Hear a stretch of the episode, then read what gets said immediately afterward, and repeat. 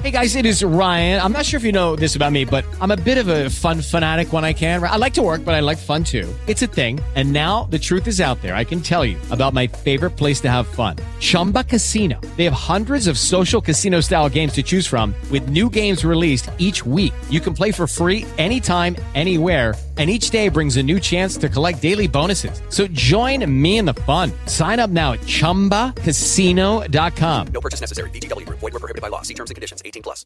Lucky Land Casino. Asking people, what's the weirdest place you've gotten lucky? Lucky? In line at the deli, I guess? Aha, in my dentist's office. More than once, actually. Do I have to say? Yes, you do. In the car before my kids' PTA meeting. Really? Yes. Excuse me, what's the weirdest place you've gotten lucky? I never win and tell. Well, there you have it. You can get lucky anywhere playing at LuckyLandSlots.com. Play for free right now. Are you feeling lucky? No purchase necessary. Void where prohibited by law. 18 plus. Terms and conditions apply. See website for details. Esta historia fue extraída de un especial y ha sido resubida como un video individual para facilitar su búsqueda. Muchas gracias por su apoyo. El Nahual Blanco La vida dentro del ejército es complicada. Me enlisté hace casi 20 años. La única razón por la cual sigo en esto es porque soy bueno. Mi último ascenso lo recibí hace tres años. Esto es lo único que sé hacer. No puedo hacer nada más. El evento que me llevó a querer entrar al ejército fue la caída de las Torres Gemelas. Quedé horrorizado solo de pensar en la posibilidad de que algo así ocurriera en México. El problema fue que con el paso de los años comencé a tener que formar parte de cosas de las que no me siento orgulloso. Tener más rango no solo implica más responsabilidad, también significa tener más conocimiento y hay cosas que hubiera preferido jamás saber. Una de las cosas que aprendes es que todo el problema que tiene México con los cárteles es causado por el gobierno de Estados Unidos. A mí me quedó claro cuando descubrimos que los líderes del cártel de Jalisco recibían dinero y armas de la CIA. Muchas veces la ciudadanía dice que el ejército no hace lo suficiente para acabar con los cárteles. En parte es verdad, pero dentro del ámbito militar todos recibimos órdenes. En fin, la experiencia que voy a contar fue la que me hizo subir de rango por primera vez. Ocurrió hace demasiados años. Era temporada de elecciones en Coahuila. El partido que estaba al frente del país necesitaba mantener el mandato del Estado. El problema era que el candidato tenía todo en contra. Algunos pueblos del estado llevaban un tiempo siendo atormentados por una criatura que se llevaba a los animales y a las personas. Entonces, desesperado por ganar, el candidato prometió acabar con esa cosa para traer tranquilidad a la zona. Consiguió ganar gracias a esa promesa. El partido estaba tan contento por esa victoria que decidió asegurarse que la promesa de su candidato fuera cumplida. Así que nos enviaron a eliminar a la criatura. En cuanto llegamos a la zona, recibimos un comunicado de parte de nuestro comandante Decía que seríamos ascendidos en cuanto entregáramos el cadáver de la criatura. Eso me dio escalofríos. La cosa iba muy en serio. Hasta ese punto, yo pensaba que nos habían enviado solo para hacer una cortina de humo, pero me equivoqué. Eran ocho las ciudades que tenían problemas con este ser. Llegamos a la primer ciudad. Ahí el alcalde nos envió a hablar con el párroco.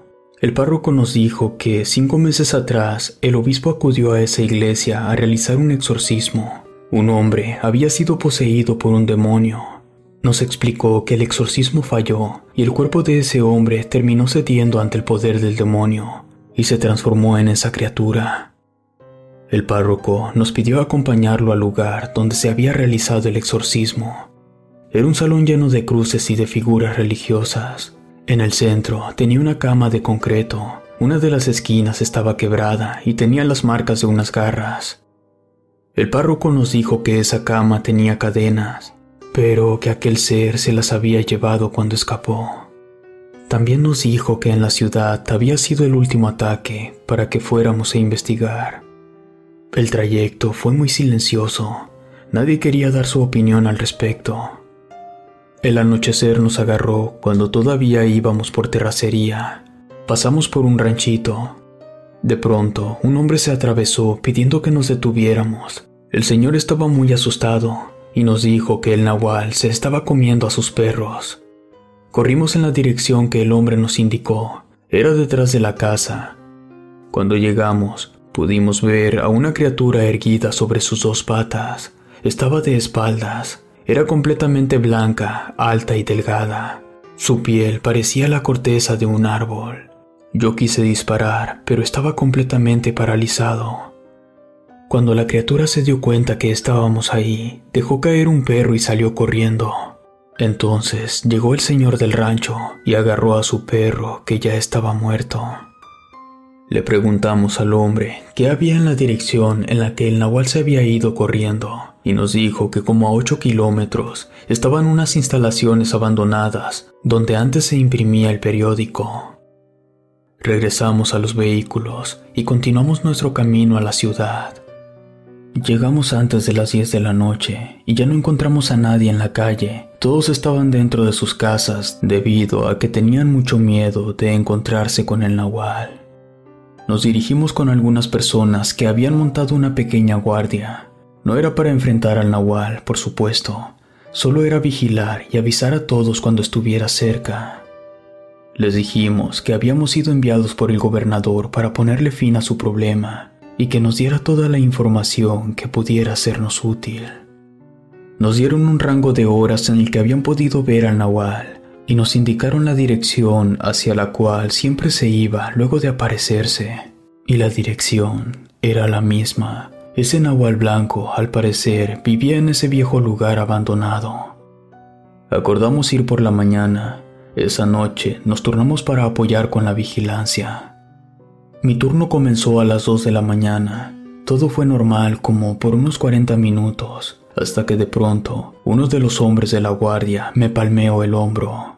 Me susurró que mirara hacia una dirección, y allí estaba el nahual a menos de 300 metros de nosotros. Tomé mis binoculares para poder verle el rostro. Era cadavérico y tenía un solo ojo, un ojo pequeño y de color rojo. Esta criatura estaba caminando hacia un corral. Los perros comenzaron a ladrar y llorar. No podíamos hacer nada. Abrir fuego contra esa cosa significaba poner en riesgo a todas las personas, así que lo observamos cómo se acercaba a un caballo y le abría el cuello para beber su sangre. Una vez quedó satisfecho, el nahual blanco se posó en cuatro patas y corrió en dirección a las instalaciones que le servían de guarida. No pude dormir el resto de la noche. Durante el desayuno, nadie sacó el asunto del nahual, era algo tan extraño que discutir al respecto parecía descabellado. Como a las nueve de la mañana subimos a los vehículos y partimos en dirección a la casa del Nahual. Íbamos despacio y realmente no teníamos ganas de llegar. Se quedaron dos elementos en los vehículos con armamento pesado por si la cosa esa salía. Todos los demás rodeamos el lugar en busca de otra manera de ingresar que no fuera por la puerta principal pero lo único que encontramos fue un gran boquete que estaba en el segundo piso, como a unos 8 metros del suelo. Así que tuvimos que entrar por la puerta principal. Abrimos la puerta despacio. No queríamos hacer ningún ruido. El salón principal estaba despejado. Había dos escaleras. Una llevaba a la segunda planta, donde estaba el boquete, y la otra llevaba a la bodega que estaba por debajo. No parecía una buena idea, pero dividirnos en grupos es parte del entrenamiento. Yo me fui al frente del grupo que fue a la segunda planta. Habían dos pequeñas oficinas con algunos periódicos tirados. También estaba el baño y el comedor, todo despejado. Entonces escuchamos gritos y disparos. Inmediatamente corrimos hacia la bodega. El otro equipo tenían acorralado al nahual. Estaba escondido detrás de unas máquinas. El fuego constante no le dejaba moverse, y esa cosa hacía el sonido como de un perro. Unos disparaban y cuando tenían que cargar, otros abrían fuego. Sabíamos que si cesábamos solo un segundo, esa cosa nos iba a atacar. Logramos herirle las patas. Entonces esa cosa salió y corrió a toda velocidad hacia nosotros. Embistió a uno de mis compañeros y lo arrastró por las escaleras. Todos corrimos detrás del nahual. Esa cosa estaba en la segunda planta. Otros tres compañeros siguieron disparando y lograron herirlo. El nahual quiso correr, pero la herida lo hizo caer del segundo piso.